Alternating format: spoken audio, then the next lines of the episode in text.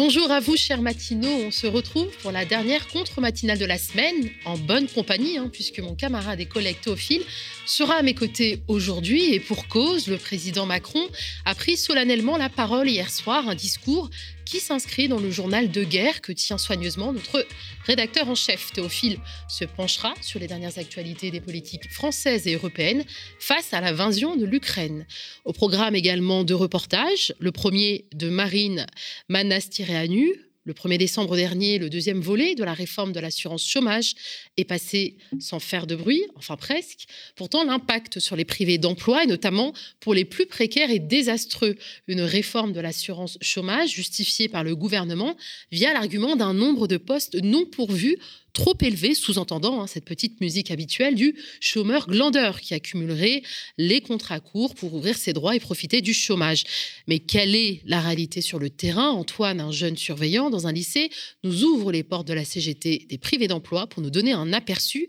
Quant à Abou Hafs, il est allé à la rencontre du collectif des hijabeuses qui a mené une vaste campagne de mobilisation à succès contre l'amendement qui vise à interdire le port du foulard lors des compétitions sportives.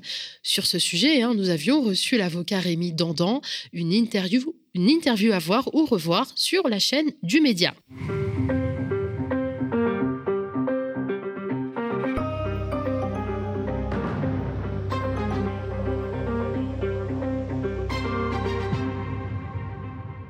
N'êtes pas encore inscrit sur les listes électorales pour les prochaines élections présidentielles et législatives de 2022, eh bien n'oubliez pas de vous inscrire hein, pour l'élection présidentielle. Vous aviez jusqu'à mercredi 2 mars pour le faire en ligne, mais pas de panique, il est possible de faire la démarche en mairie ou par courrier. Hein. Vous avez jusqu'à demain pour le faire. Il y a aussi autre chose que vous pouvez faire, hein, participer à la cagnotte spéciale enquête. À ce jour, nous avons récolté 13 594 euros. Encore quelques efforts pour atteindre l'objectif des 50 000.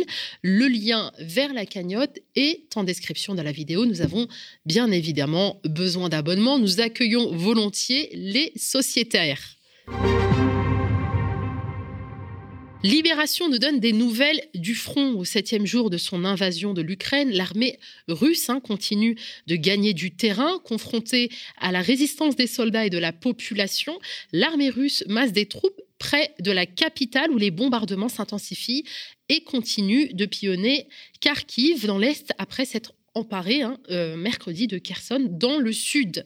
Libé nous offre un passage en revue de la progression des troupes de Vladimir Poutine sur les trois axes qui dessinent désormais les objectifs prioritaires de Moscou sur le plan militaire. À parcourir également l'interview de Vincent Touré, chercheur à la Fondation hein, pour la recherche stratégique, qui nous explique en substance que les Russes en difficulté sont dans une phase de, je cite, hein, pause opérationnelle afin de réorganiser leur dispositif. Poutine, Zelensky face à face dans la guerre. Dans cet article, Le Monde dresse les portraits des deux protagonistes du conflit ukrainien pour mieux souligner leur opposition. Vladimir Poutine est dépeint comme un chef de guerre solitaire dont l'univers mental est celui de la violence, tandis que Volodymyr Zelensky, perçu aujourd'hui hein, comme un héros aussi bien à l'intérieur qu'à l'extérieur du pays, incarne le visage de la résistance d'un peuple. Depuis l'invasion de l'Ukraine, même ceux qui croyaient connaître Vladimir Poutine, s'interroge sur l'homme au pouvoir depuis 22 ans. En Russie, résume Le Monde, tandis que Zelensky assoit son autorité et sa popularité depuis l'offensive russe. Plus de 90% des Ukrainiens le plébiscitent aujourd'hui. Les critiques sur son, sur son expérience se sont tues. La population adhère à sa stratégie et ses positions parce qu'on se pose très rarement la question de l'impact des guerres sur l'environnement, cette une de reporter a retenu toute notre attention. Ukraine, la dévastation de l'environnement est une bombe à retardement alerte le quotidien de l'écologie. Avec ses eaux contaminées, ses incendies et ses fuites radioactives, l'Ukraine risque de devenir un cas emblématique de ce que les historiens appellent le Thanatocène, cette ère de la guerre marquée par la folie et l'écocide. La guerre pollue, hein, c'est une évidence, mais cette pollution est très peu étudiée et documentée. C'est un angle mort, souligne Bastien Alex, co-auteur du livre La guerre chaude, publié aux presses de Sciences Po et spécialiste des questions climatiques, interrogé par reporters. Depuis le début de l'invasion de l'Ukraine, des panaches de fumée s'échappent des sites militaires attaqués par l'invasion russe, des stocks de munitions, des usines d'armement et des réservoirs de carburant brûlent à ciel ouvert, des chars labourent les tourbières au nord du pays, des incendies ravagent les forêts, tandis que des combats ont lieu au seuil de centrales nucléaires. À ce jour, les données manquent pour évaluer avec précision les dommages causés aux écosystèmes, mais l'Observatoire des conflits et de l'environnement dressait déjà un premier bilan alarmant, non exhaustif des dégâts au lendemain de l'invasion russe dans des dizaines de villes, des incendies sur des infrastructures militaires et des, des aérodromes ont libéré une pollution atmosphérique nocive composés de gaz toxiques, de particules fines et de métaux lourds qui se sont répandus ensuite dans des zones où résident des civils. Sur le long terme, les dommages pourraient être conséquents et les sols durablement contaminés. La destruction de l'environnement s'inscrit hein, dans une stratégie générale de l'envahisseur, appelle Ben Kramer, chercheur en sécurité environnementale, qui fait remarquer que la terreur et la pollution sont des armes parmi tant d'autres. Nous évoquions hier hein, la mobilisation des Russes qui manifestent, signent des pétitions et s'expriment publiquement contre la guerre, malgré la répression qui les guette. À l'instar de Basta, Rapport de force consacre sa une à la résistance pacifique de la société civile russe, avec la publication de cet appel de féministes russes qui s'opposent à la guerre partout dans le monde.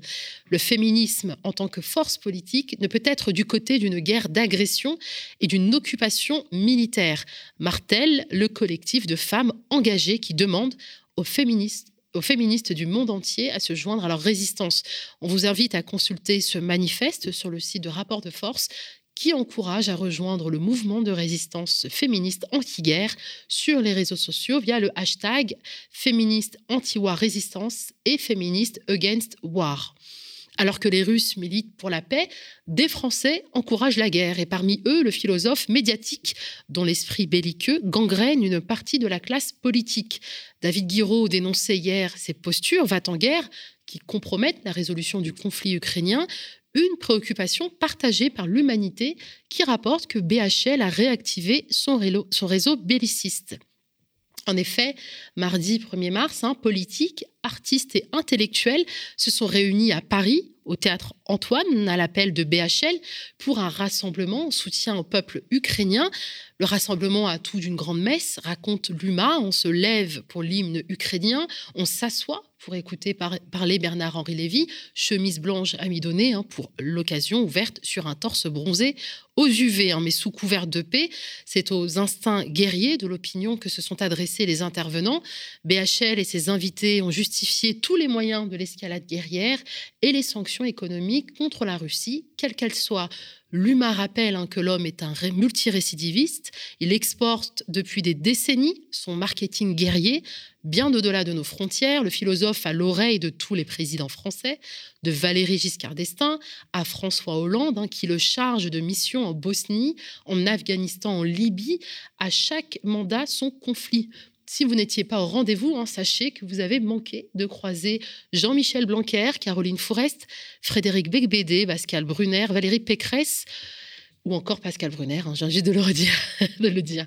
À la frontière polonaise, une solidarité sélective, intitulée hier l'UMA, Ukraine, la fuite des exilés africains à la marche, titre aujourd'hui le Bondi Blog. On se réjouit que la presse continue de dénoncer le racisme auquel sont confrontés certains réfugiés, hein, notamment africains, aux frontières de l'Ukraine.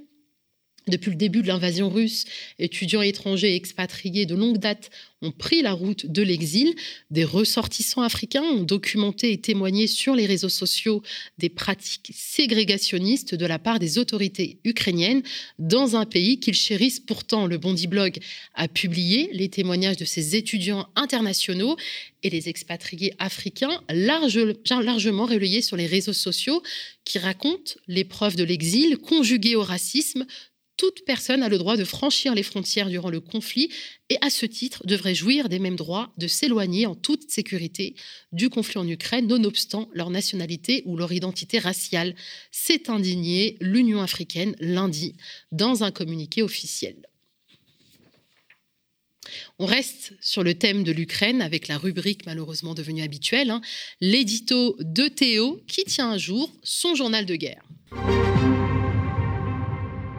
Salut Théophile. Salut Nadia. Tu viens aujourd'hui en mode chroniqueur hein, pour nous présenter ton journal de guerre. Tu as quoi au sommaire? Alors, je voudrais naturellement parler du discours à la nation d'Emmanuel Macron. Il a été prononcé hier, mais aussi du résultat du vote de la résolution condamnant l'invasion de l'Ukraine par la Russie à l'Assemblée générale des Nations unies. Je voudrais parler aussi de la répression des médias indépendants et du mouvement anti-guerre par le régime de Moscou. On commence par le discours d'Emmanuel Macron. Oui, regardons d'abord un petit magnéto avec quelques extraits de ce discours. Cette guerre n'est pas un conflit entre l'OTAN et l'Occident d'une part et la Russie d'autre part, comme certains peuvent l'écrire. Il n'y a pas de troupes ni de bases de l'OTAN en Ukraine. Ce sont des mensonges. La Russie n'est pas agressée, elle est l'agresseur. Cette guerre est encore moins, comme une propagande insoutenable voudrait le faire penser, une lutte contre le nazisme, c'est un mensonge. Une insulte à l'histoire de la Russie et de l'Ukraine, à la mémoire de nos aînés qui ont combattu côte à côte contre le nazisme. Les dirigeants russes s'en prennent à la mémoire de la Shoah en Ukraine, comme ils s'en prennent en Russie à la mémoire des crimes du stalinisme. Cette guerre est le fruit d'un esprit de revanche, nourri d'une lecture révisionniste de l'histoire de l'Europe, qui voudrait la renvoyer aux heures les plus sombres des empires, des invasions, des exterminations.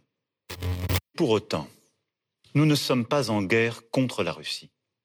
Nous savons tout ce qui nous lie à ce grand peuple européen, qu'est le peuple russe, qui a tant sacrifié durant la Seconde Guerre mondiale pour sauver l'Europe de l'abîme nous sommes aujourd'hui aux côtés de tous les Russes qui, refusant qu'une guerre indigne soit menée en leur nom, ont l'esprit de responsabilité et le courage de défendre la paix, et qui le font savoir en Russie et ailleurs. C'est pour cela que si j'échange constamment avec le président Zelensky, j'ai aussi choisi de rester en contact et resterai en contact autant que je le peux et autant que c'est nécessaire avec le président Poutine, pour chercher sans relâche à le convaincre de renoncer aux armes, pour aider autant que la France le peut dans le cadre des pourparlers en cours, et pour prévenir la contagion et l'élargissement du conflit autant que nous le pouvons.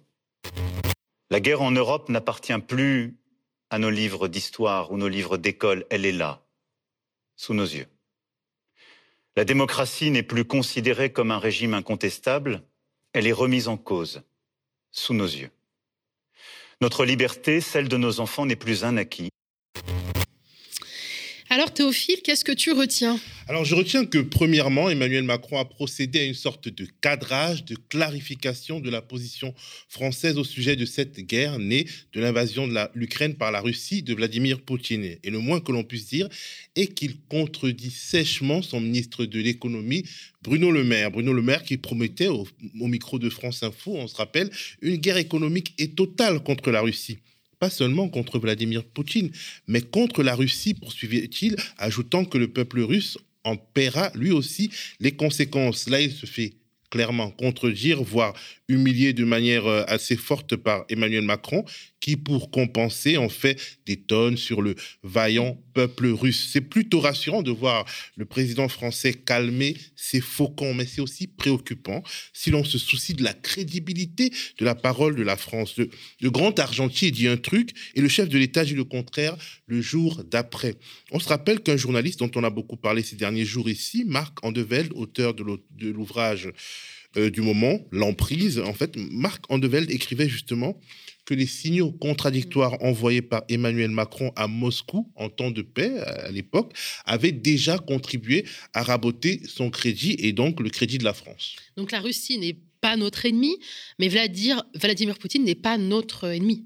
Ami. Oui, il n'est pas notre ami tout à fait. Emmanuel Macron rappelle que c'est le président russe qui a pris la responsabilité de cet embrasement. Et il a raison Poutine a tiré le premier et moralement, il est obligé d'assumer les dévastations actuelles. Et comme le dit la sentence biblique, il faut bien que le scandale arrive, mais malheur à celui par qui le scandale est arrivé. Et là, c'est par Poutine que le scandale est arrivé.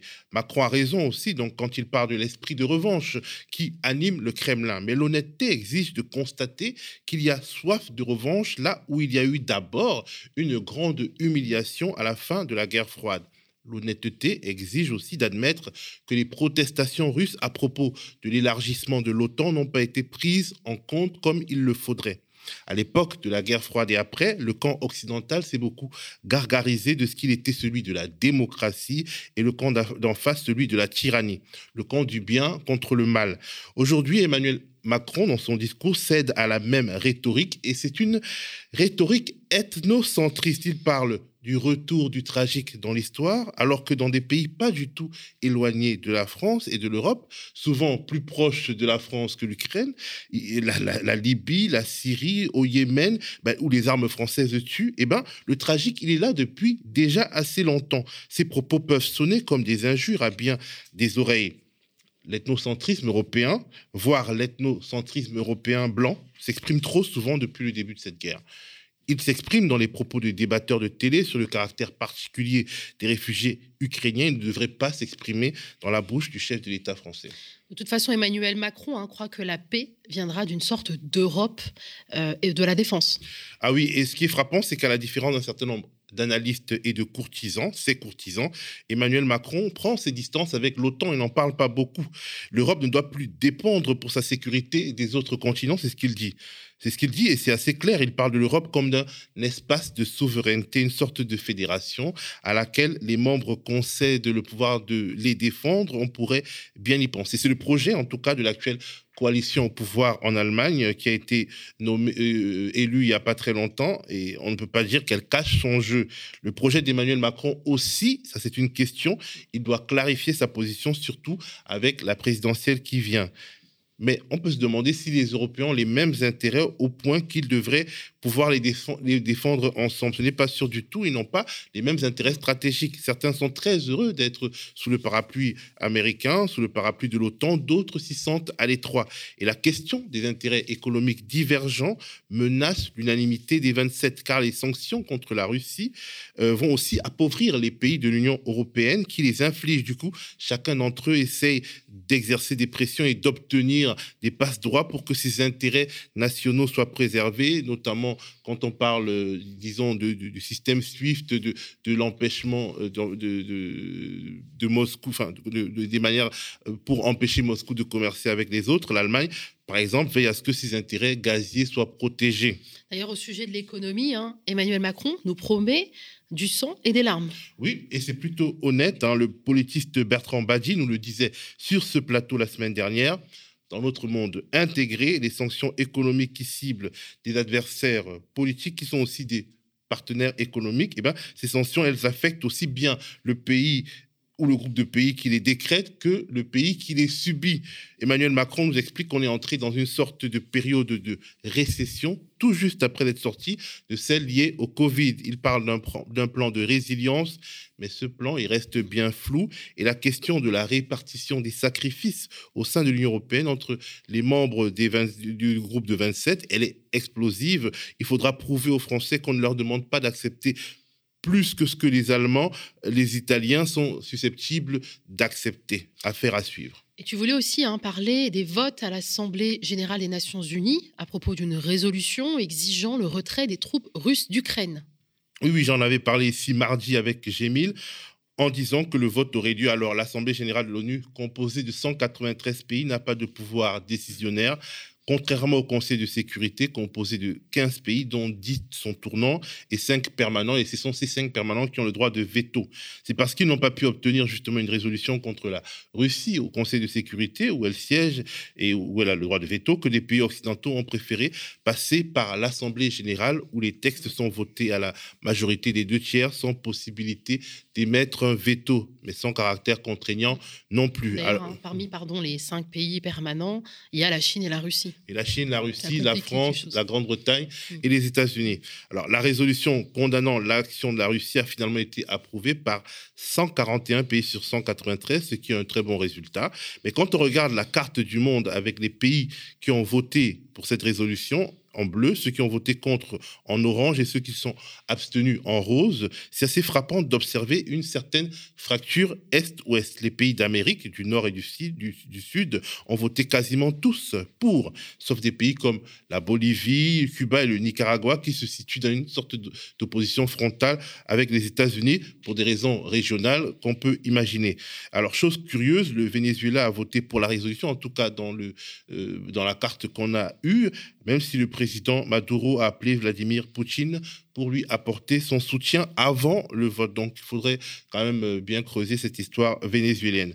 En Europe, il y a aussi l'unanimité. C'est l'unanimité contre la Russie de Poutine, l'Europe de l'Ouest. Hein. Et tous les voisins de la, de la Russie côté Ouest ont voté pour la résolution, mais côté Est, l'abstention prédomine. La Chine s'abstient, la Mongolie aussi, le Kazakhstan, premier fournisseur d'uranium et, et second fournisseur de pétrole à la France, s'abstient. Un peu plus loin, l'Inde, l'Iran, l'Irak, le Pakistan, le Vietnam s'abstiennent aussi. En Afrique, si la Côte d'Ivoire, le Ghana et le Nigeria à l'ouest du continent votent pour, de gros pays s'abstiennent, comme l'Afrique du Sud, qui a emmené avec elle une majorité de pays d'Afrique australe, et l'Algérie. En Afrique, euh, la France perd un peu la face, il faut le dire, parce que historiquement, elle pouvait se prévaloir du vote automatique des pays de son précaré à l'Assemblée générale des Nations unies. C'était d'ailleurs un, un des symboles de sa puissance. Mais cette fois-ci, des pays comme le Mali, et la Centrafrique, qui sont l'objet d'une dispute d'influence entre Paris et Moscou, et bien, ils se sont abstenus. Le Sénégal s'est abstenu lui aussi, le Sénégal qui est quand même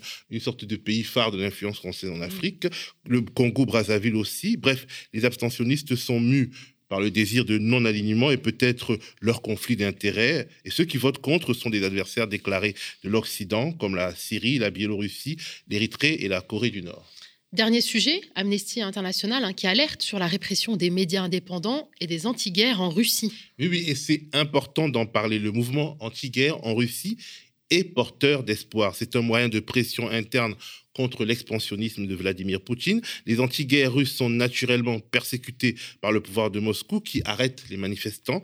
Moscou qui censure les médias qui lui déplaisent, menace de bloquer les sites Internet. Forcément, nous, aux médias, nous sommes aux côtés de ces voix dissidentes. C'est aussi pour cette raison que nous contestons le choix de la censure opérée au sein de l'Union européenne contre des médias comme euh, RT et Sputnik qui sont pro-Kremlin. Le régime de Vladimir Poutine se trouve conforté par de tels choix hasardeux, par une sorte de, de, fatigue démocratique mm. et une sorte de réflexe euh, de la censure et, et de la violence euh, qui euh, ne nous honore pas. Toujours sur le site d'Amnesty International, on peut lire un article de fond sur les attaques aveugles contre les civils, plus précisément sur l'utilisation par l'armée russe en Ukraine d'armes comme les missiles balistiques et les bombes à sous-munitions qui touchent à la fois des cibles civiles et militaires.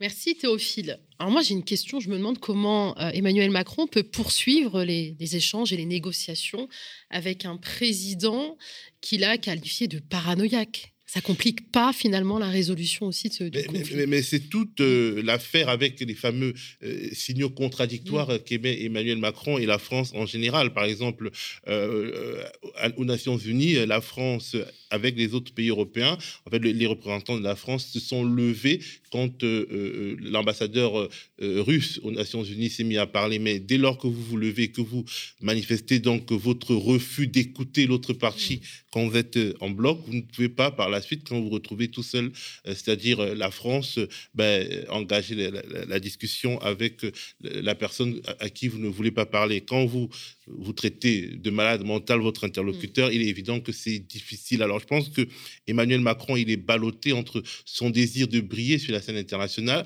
d'arriver à arracher quelque chose à Vladimir Poutine, d'être dans une sorte de, de position médiane avec d'un côté les États-Unis qui sont un peu sur une ligne dure et de l'autre côté la Russie. Donc d'être dans une position de, de, négociateur, mais pour se mettre dans une position de négociateur, il faut avoir une certaine discipline soi-même et, et, ne pas être enivré par l'effet de sa propre parole.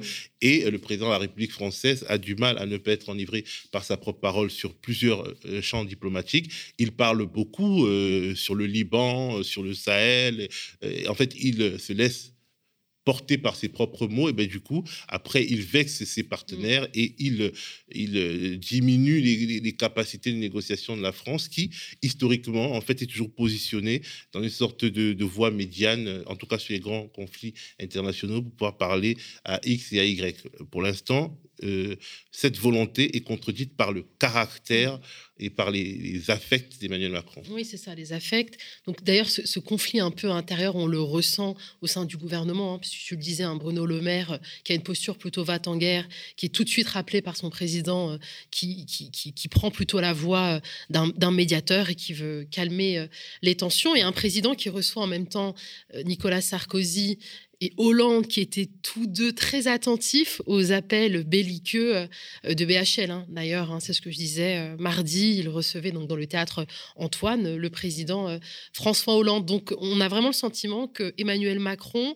est, conseillé par des voix assez contradictoires sur ce conflit, en fait, Mais avant le conflit, justement, cette, cette indécidabilité avait déjà été chroniquée, en fait, par les, les, analystes qui sont très pointus dessus, comme Dont, je parlais, qui en a parlé beaucoup dans, dans son livre euh, L'emprise.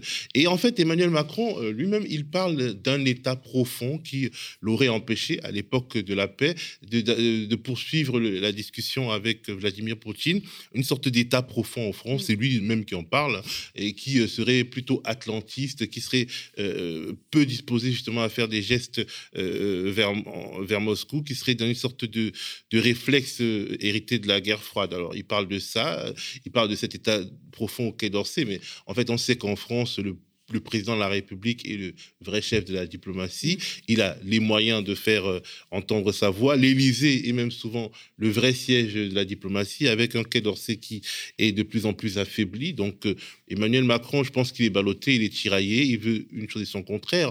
On sait par exemple qu'il avait fait venir Vladimir Poutine euh, à Versailles, qu'il avait un peu couvert d'or, comme Nicolas Sarkozy par la suite a mm. fait, par le passé, avait fait venir Muammar Kadhafi et euh, qui avait installé sa, tente euh, à Paris. Le résultat, on le connaît, mais en tout cas, il a fait venir Vladimir Poutine à Versailles. Et de l'autre côté, en fait, il avait, euh, il s'était opposé au gazoduc Nord Stream 2 qui devait relier la Russie à l'Allemagne et de manière générale à l'Europe de l'Ouest sans passer par l'Ukraine, par ce fameux verrou ukrainien, et eh ben, euh, à cette période, justement, les Russes s'étaient demandé qu'est-ce qu'ils voulaient.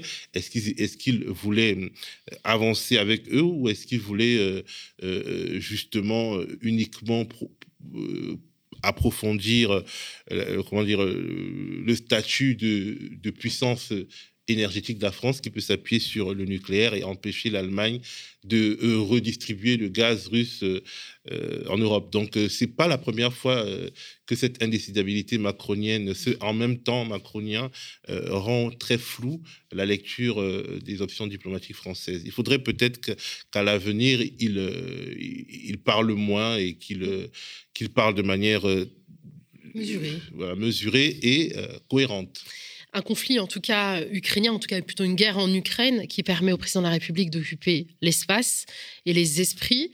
Euh, aujourd'hui, euh, Emmanuel Macron clairement met de l'ombre euh, sur les autres candidats à l'élection présidentielle. Bah, je pense que c'était le calcul. En fait, il a renoncé, il n'a pas voulu sortir du bois et entrer dans l'arène au moment où il était, où on sentait ce conflit venir.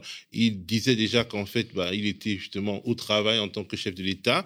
Et, globalement, il euh, espère une campagne qui soit rapide et qui ne, qui ne l'oblige pas non seulement à assumer son bilan, euh, être dans la discussion avec ses, et dans le débat avec ses, contradicteurs et en fait à clarifier ses, son projet, notamment sur les sujets qui ont vraiment été des points d'ombre de son quinquennat, notamment la fameuse question de la réforme des retraites qui lui a valu une grande grève. il y a un certain nombre de, choses comme ça, la question de l'austérité à venir, euh, les, euh, le statut des fonctionnaires, euh, l'éducation, il y a plein de sujets. Et en fait, on a l'impression que Emmanuel Macron veut, il rêve d'une sorte mm. d'élection présidentielle qui serait une formalité. Hop, hop, hop, on fait une campagne de, de quelques jours et puis on met les bulletins dans les urnes au second tour, il se retrouve avec euh, euh, Marine Le Pen ou euh, Éric Zemmour et on fait appel au, à l'Alliance républicaine pour justement les lire, non pas sur son, projet, mais dans une sorte de réflexe anti-extrême droite. C'est ce qui lui avait profité en 2017. Je pense qu'il espère réitérer le coup et du coup L'actualité vient à sa rescousse. En fait, il mm. est à la fois le président de la République française et le président du Conseil des ministres de l'Union européenne. Donc, il n'a pas le temps de faire campagne et il va manifestement faire une sorte de, déclaration d'entrée en campagne très sobre. Et justement, il va essayer d'incarner le père de la nation, euh, comme il l'a fait hier, euh, en justement en ne cédant pas à la facilité de, euh, de, de, suivre son gouvernement dans ses options belliqueuses, même si au fond euh, on ne sait pas quels seront, quels seront les, les, choix de la, France dans les mois qui viennent. Et puis, euh, en plus, l'élection va arriver avant la dégradation générale de notre économie qui est à venir et qu'il a annoncé, c'est-à-dire avant l'inflation, avant euh, la hausse vraiment grave des, des prix d'énergie, si ça continue comme ça. Donc, il pourra être élu, en tout cas dans, son, dans ce qu'il espère, juste avant que les choses deviennent vraiment compliquées pour la France et pour les Français et euh, qu'ils soient obligés bah, justement de faire face à, leur colère. Voilà. Donc, euh, trop occupés à gérer la crise ukrainienne pour pouvoir résoudre les, la crise sanitaire, la crise ah, sociale, la crise économique. C'est question pour le Premier ministre, voyons, ce n'est pas très, très important. On parle de la marche du monde, madame. Très bien. Merci Théophile, tu restes avec nous euh, pour ces deux reportages. On revient en France. Hein, le 1er décembre dernier, le deuxième volet de la réforme de l'assurance chômage est passé sans faire de bruit ou presque. Hein. Pourtant, l'impact sur les privés d'emploi, notamment pour les plus précaires, est désastreux. Une réforme de l'assurance chômage justifiée par le gouvernement via l'argument d'un nombre de postes non pourvus trop élevé. Euh, mais quelle est la réalité sur le terrain, Antoine? Un jeune surveillant dans un lycée nous ouvre les portes de la CGT des privés d'emploi pour nous donner un aperçu. C'est un reportage de Marine Manas-Tiréanu. En France, il y a plus de 6 millions de chômeurs, toutes catégories confondues. Ici, on les appelle les privés d'emploi. Car contrairement à l'annonce du gouvernement d'un million de postes non pourvus, les chiffres avoisinent plutôt les 300 000 d'après Pôle Emploi, voire même beaucoup moins d'après la CGT. Chaque année, on fait une enquête sérieuse qui mobilise beaucoup de militants, dans laquelle on épluche euh, les offres d'emploi qui sont sur le site de Pôle Emploi. On se rend compte, quand on fait cette, euh, cette étude-là, qu'il y a 57% des offres d'emploi qui sont illégales. Ça, c'était pour cette année. Et chaque année, on est sur un chiffre qui est au-delà de 50%. C'est-à-dire, on va avoir des offres d'emploi qui ont déjà été pourvues, qui sont toujours sur la plateforme. On va avoir 15 offres, même des fois 60 offres pour un seul euh, emploi. Et du coup, on se pose la question, alors est-ce qu'on recherche vraiment 60 euh, euh, postes ça dans telle entreprise, et puis quand on appelle, on se rend compte en fait que non, on en cherche un, mais on en a bazardé 60, comme ça on est sûr que quelqu'un tombe dessus, etc. Un manque d'offres qui pénalise tout le monde, et surtout les seniors pour qui il est pratiquement impossible de retrouver du travail. Je m'appelle Laquelle Louange, j'ai 54 ans, je suis au chômage depuis 2013, euh, j'ai travaillé dans le nettoyage, après je me suis mis dans la sécurité, et en 2013, la montagne a coulé, et Là, je ne peux pas me relancer dans la sécurité parce que je n'ai pas le CQP. C'est quoi le CQP C'est un, comment dirais-je, un bagage, quoi, une formation dans la sécurité, quoi. Et euh, quand j'ai Pôle emploi, on me dit que c'était à moi de le payer, alors que normalement, il doit être euh, payé par l'État. De moi-même, la formation coûte 1500 euh, euros. C'est comme un permis de conduire, un exemple. Si vous loupez, ben, ça fait 1500 euros que je perds, quoi. Voilà. Vu mon âge, quand j'envoie des CV, on ne me répond pas. Euh, soit on est trop vieux, soit on est trop jeune. Voilà le monde de, le monde de, l'emploi de maintenant. Ben, moi, je suis dégoûté, William. Voilà. Euh, ça aboutit pas. Et en plus, on me menace de me couper le RSA. ça, me, ça, ça me rend dingue, quoi. Des seniors pénalisés, mais aussi des jeunes entrant tout juste sur le marché de l'emploi, déjà démoralisés. Euh, j'ai 23 ans. Alors j'ai fait un BTS en management des unités commerciales que j'ai pas eu. Et depuis, bah, j'ai rien du tout. J'ai pas de travail, j'ai pas de situation, j'ai rien du tout. J'ai fait des candidatures spontanées dans plein de trucs, dans différents secteurs, euh, tout et n'importe quoi. J'ai été refusée de partout. J'ai même postulé pour du ménage et j'ai été refusée. Donc c'est ça que je comprends pas. C'est ça qui a été le pire en fait. Moi, c'est ça qui m'a fait, euh, qui m'a énervé le plus. Bah, je suis chez mes parents. Donc euh, j'ai pas de revenus. Rien. Si c'était pas mes parents, euh, bah, bah cette heure-ci, je pense je serais à la rue. Pourtant, la propagande gouvernementale martèle le contraire. Ce sont les chômeurs qui ne voudraient pas travailler. Seulement sur le terrain, c'est toute une autre histoire. Pourtant, la réforme de l'assurance chômage est bien passée. Aujourd'hui, le calcul des indemnités ne se fait plus seulement sur les périodes travaillées, mais aussi non travaillées, baissant drastiquement leur montant. Puis, il faut dorénavant cotiser plus de 6 mois pour ouvrir ses allocations au lieu de 4 mois. Ben Ali a enfin trouvé un CDI en logistique, mais il se rappelle l'enchaînement des contrats courts et la galère. Il y a des agences qui l'envoient dans les entreprises. Aujourd'hui, ils les envoient, par exemple, à Amazon, il fait deux jours. Le deuxième jour, il l'envoie à Nicolet, il fait deux jours. Juste, OK, deux jours, deux jours, deux jours et trois jours. Et, à un moment donné, euh, on en a marre. On en a marre. Il faut préciser qu'il y a 64% des emplois qui ont été pourvus euh, sur la dernière année, qui ont été pourvus avec un contrat à durée déterminée de moins d'un mois. Donc quand aujourd'hui on dit qu'il faut travailler six mois pour recharger ses droits euh, à l'ARE, on est complètement déconnecté des réalités des travailleurs et des travailleuses en France, puisque euh, concrètement, on est sur des CDD qui sont de plus en plus courts. Des conditions de plus en plus compliquées pour les précaires de l'emploi et sans aucune contrepartie pour les employeurs. La partie de la réforme qui prévoyait un bonus-malus pour les entreprises abusant des contrats courts a été décalée à l'automne prochain, soit après les élections présidentielles. Merci à notre collègue Marine Manestirianu pour ce reportage. Vous vous souvenez, il y a quelques semaines, on recevait, l'avocat Rémi Dandan, une interview hein, que vous pourrez voir ou revoir hein, sur la chaîne du Média. Avec lui, on a parlé euh, de l'amendement qui vise à interdire le port du foulard lors des compétitions euh, sportives, un amendement hein, qui a été proposé par le Sénat, mais une vaste mobilisation a permis de faire reculer les parlementaires. Tahabou Haf s'est allé à la rencontre du collectif des hijabeuses qui est justement à l'origine de cette grande campagne et qui a organisé notamment des manifestations sportives de solidarité. On les écoute. Si on est là aujourd'hui, c'est pour euh, reprendre, euh, reprendre le contrôle euh, de notre récit et montrer qu'on est forte, qu'on est encore là. Justement, vous êtes en fait. Eh ben, nous, les Chaveuses, c'est une campagne qui a été créée il y a plus d'un an, qui rassemble des femmes qui sont passionnées de sport, passionnés de football, mais aussi des femmes qui ne sont pas sportives du tout, euh, des étudiants, des travailleuses dans multiples domaines, euh, des femmes musulmanes ou non, voilées ou non, euh, mais des femmes qui s'intéressent aux questions de justice et de droit. Et aujourd'hui, on se bat contre les règlements et l'article 1 en particulier de la FFF. En fait, il interdit le port de signes religieux ostensibles durant les compétitions officielles, donc compétitions régies par la FFF. Donc que ce soit au très bas niveau ou au haut niveau.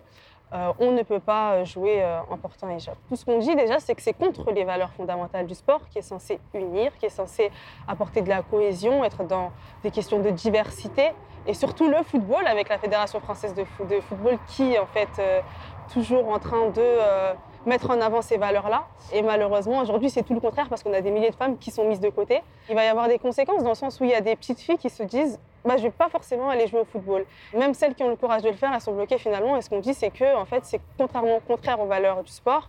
Et le sport, en fait, c'est un droit fondamental euh, finalement. Et l'accès au sport devrait être euh, ouvert à, à tous et à toutes. J'ai l'honneur de vous présenter ce soir c'est mort de rire.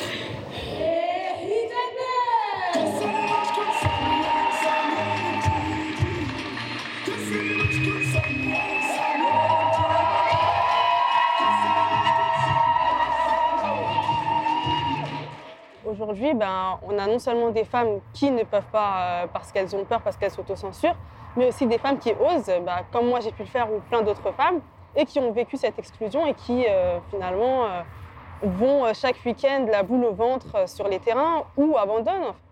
On a créé les hijabeuses pour en fait répondre à cette demande-là, déjà de filles qui sont exclues, mais qui se retrouvent aussi seules, isolées, et qui ne comprennent pas qu'il y a un problème qui est sociétal, et que cette marginalisation, elle ne concerne pas forcément qu'elles, mais les femmes musulmanes qui portent le voile dans divers domaines, et ça arrive au sport.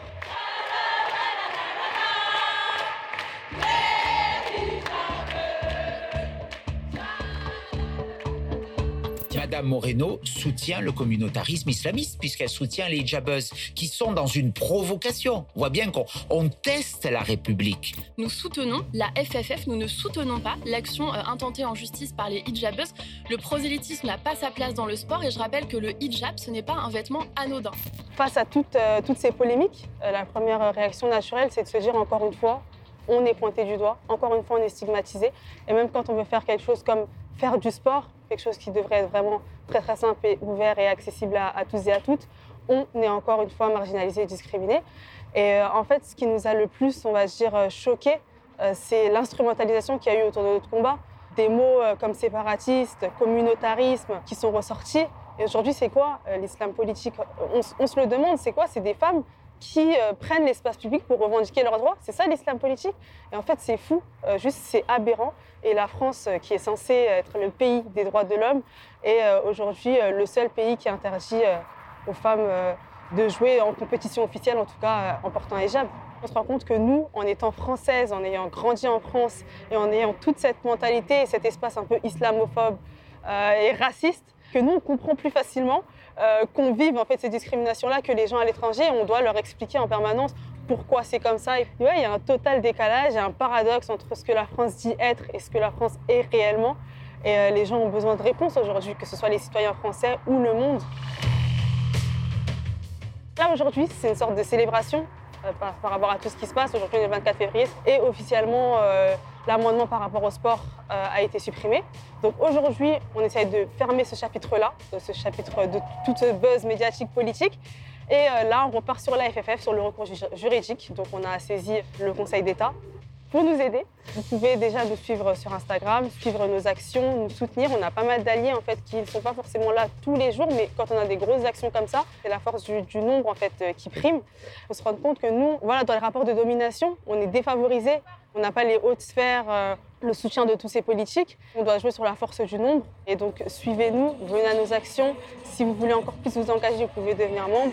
Et euh, pour les prochaines échéances, suivez un peu les actions qu'on va pouvoir faire par rapport à la FFF. Vive les hijabos Vive la République Vive la démocratie Il n'y a pas l'islamophobie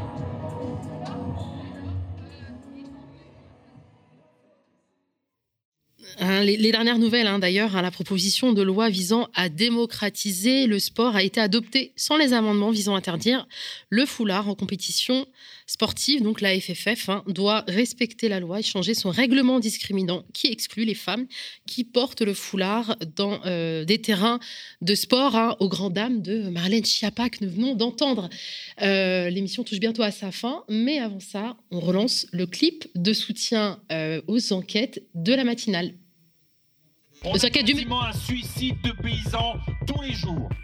Il n'y a pas de transition écologique sans lutte de classe, mais il n'y a pas non plus de transition écologique sans internationalisme. Je le dis comme je le pense, hein. je trouve qu'il y a là-dedans beaucoup d'amateurisme. Je suis candidate à la présidence de la République. L'écœurement, de la frustration. Et quand il y a une élection, ben, on se dit, ben oui, on y va aussi parce que ça fait partie du combat. Pour défendre le pouvoir d'achat, c'est d'abord d'augmenter les salaires. Un SMIC à 1800 euros brut. Si les élections menaçaient l'ordre social existant, je peux vous dire, du jour au lendemain, sera interdit. Nous allons lancer dès aujourd'hui un programme de nouveaux réacteurs nucléaires. 14 EPR En avant, c'est la fête Nous, on ne veut plus en voir un seul Dans les allées du pouvoir, le sort des femmes se règle autour d'une discussion bien virile d'homme à homme. L'enseignement supérieur n'a aucun prix pour la quasi-totalité des étudiants, qui est beaucoup plus financée sur argent public que partout dans le monde. L'université ne sera pas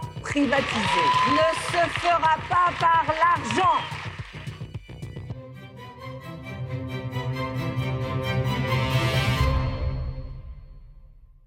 De voir et d'entendre euh, le clip face aux Indés, j'avais annoncé euh, la la campagne de levée de fonds au sujet des enquêtes et euh, navré parce qu'il y a eu un petit problème au niveau des magnétos.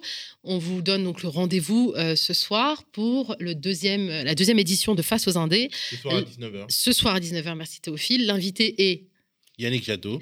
et nouveauté. Nouveauté, euh, Politis, euh, qui rejoint euh, le Club des Indés, Politis avec euh, Michel Soudé. Voilà, on est très content que la famille s'agrandisse. Et il y a encore des surprises qui vont venir. Exactement, exactement. On va être de plus en plus nombreux, comme quoi hein, cette campagne. bah, finalement, cette émission face aux Indés tombe en, en même temps, même pas, a même précédé ce- cette mobilisation Stop Bolloré. Donc, comme quoi les esprits convergeaient vers cet objectif d'indépendance. Et en parlant d'indépendance, c'est un prix hein, euh, pour pouvoir euh, continuer à, bénéficier de ces contenus euh, qui sont en accès gratuit sur la chaîne du média. Eh bien, on a besoin de votre soutien. On vous rappelle que le lien vers la cagnotte est en description de la vidéo. Vous trouverez aussi donc cette cagnotte hein, qui vise aussi à pouvoir financer ces enquêtes qui sont indispensables. Si vous n'avez pas les moyens d'apporter une contribution financière, vous pouvez faire grandir la communauté du média en vous abonnant à la chaîne, en partageant les vidéos, ce qui permet de bousculer l'algorithme et de mettre en valeur les contenus du média. Merci d'être de plus en plus nombreux et nombreux à nous soutenir. Alors Nicolas, est-ce qu'on envoie ce clip de soutien ou est-ce qu'on rend l'antenne? Pour la campagne. Euh, pour euh, la campagne visant à, à mobiliser des fonds pour faire de plus en plus d'enquêtes euh, sur nos euh, thèmes de prédilection, notamment la France-Afrique, les violences policières et les dysfonctionnements de l'État. C'est important de, de mener ces, ces enquêtes-là. Nous ne pouvons pas enquêter sur tout parce que nous ne sommes pas un très gros média, mais je pense que ces thématiques ont besoin quand même d'être soutenues. Oui, on rappelle hein, que l'enquête, une grande enquête hein, qui a été menée donc par Ré- Rémi Kenzo Pagès. Gazo Pachès et Thomas, Thomas Dietrich. En fait, c'est une enquête, euh, d'ailleurs, si vous n'avez pas vu, vous pouvez la regarder sur euh, l'argent sale qui a sauvé Marine Le Pen et le Front National après la présidentielle de 2017. Euh, on suit le circuit de cet argent qui est finalement été en- prêté par une, sorte de figure de la France-Afrique assez, assez controversée, qui est passée par des paradis fiscaux et qui a été finalement recyclé et blanchi par par le contribuable, puisque finalement, euh, il a prêté de l'argent douteux euh, euh, à la campagne Marine Le Pen et a été remboursé en fait par, par les fonds publics. Et donc, cet argent douteux est devenu de l'argent plutôt propre. Et cet argent, en fait, était déjà, avait été extorqué à des oligarques kazakhs qui lui avaient donné à cet homme euh, qui s'appelle Laurent Fouché de l'argent pour euh, l'investir en Afrique, le cacher, le dissimuler peut-être euh, au pouvoir kazakh en Afrique, dans cet argent Kazakhstan, Centrafrique, paradis fiscaux, France, et puis remboursement par, euh, enfin, par l'État français de, de- de- euh, des, des dépenses de campagne de Marine Le Pen. En plus, euh, bon, si vous lisez l'enquête, vous allez voir que on s'interroge vraiment sur les motivations profondes de, de, de- de Laurent Fouché. Est-ce qu'il n'a pas servi d'homme de paille à des intérêts étrangers? Bon, Il faudrait lire l'enquête qui est justement accessible aux abonnés du média. En tout cas, vous pouvez regarder une synthèse sur la page YouTube et le site du média en accès libre. Merci Théophile pour ce teaser. Merci à vous. hein. Euh, on a tourné la 103e contre-matinale du média et on se retrouve lundi pour la 104e animée par tes soins, Théophile. Oui, mais entre-temps, ce soir, face aux Indés avec Yannick Chateau. Voilà, c'est ce qu'il faut retenir. Rendez-vous à 19h. À tout à l'heure. Très bonne journée.